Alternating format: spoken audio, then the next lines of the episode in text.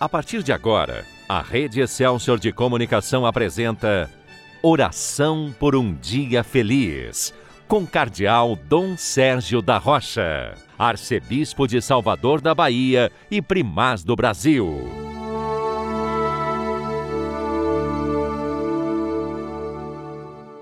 Bom dia, meu irmão. Bom dia, minha irmã. Hoje é 12 de junho, sexta-feira da décima semana do tempo comum. Nós acolhemos este novo dia com um sentimento de gratidão, de ação de graças a Deus, de louvor, mas também com responsabilidade. Sabemos que a cada novo dia nós temos a oportunidade de recomeçar a vida, de deixar para trás o que não foi bom, de viver melhor o dia de hoje, contando com a graça de Deus procurando vivenciar o amor fraterno, a começar das pessoas mais próximas. Hoje, muita gente se lembra do Dia dos Namorados. Não é propriamente uma festa litúrgica, uma tradição aqui no Brasil. Nós procuramos lembrar, sim, de todas as pessoas que se preparam para o matrimônio, que possam fazer isso com o espírito cristão. Isto é, procurar viver o seu namoro, o seu noivado, segundo os critérios do Evangelho, de acordo com a palavra de Jesus, com os ensinamentos da nossa igreja. É o caminho para ser feliz. Os que têm a vocação para o matrimônio, os que são chamados à vida matrimonial, com certeza encontrarão na palavra de Deus a luz necessária para viverem bem a sua vocação. E é claro que todos somos chamados a dar testemunho da vida cristã. As várias vocações são diferentes modos de ser cristão, de seguir a Cristo, de participar da igreja. O importante é cada um de nós se empenhar o máximo possível para viver bem a vocação para a qual foi chamado.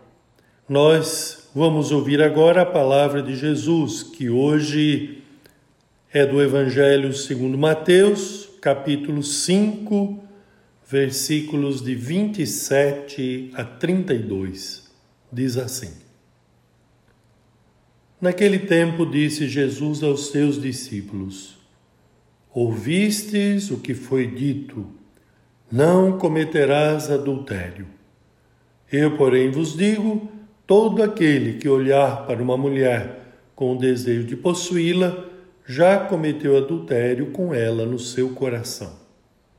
Se o teu olho direito é para ti ocasião de pecado, arranca-o e joga-o para longe de ti.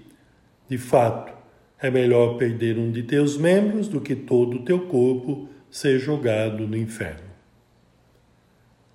Essa palavra de Jesus pode parecer muito dura, o Evangelho de fato é bastante exigente, seja qual for o campo da vida, Jesus espera de nós um comportamento condizente com aquele de discípulo, de seguidor seu.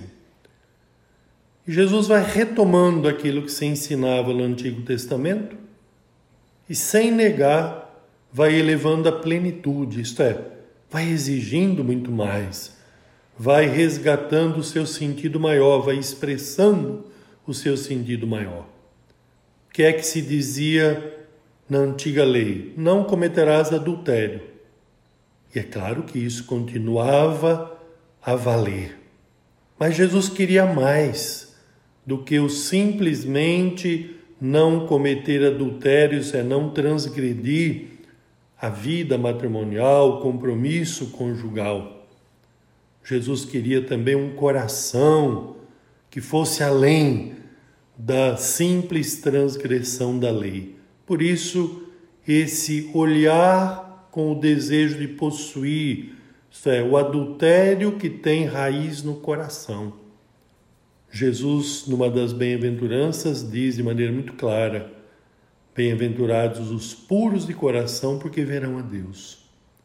Quem procura viver santamente, quem não se deixa levar pela malícia, pela maldade, com certeza recebe a graça de discernir melhor a presença de Deus na sua vida, de corresponder melhor ao chamado que Deus vai lhe fazendo a cada dia.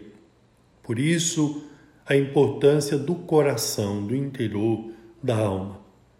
Quem vai favorecendo infidelidades que parecem pequenas, acabará caindo em infidelidades maiores, acabará cometendo o adultério no seu sentido próprio.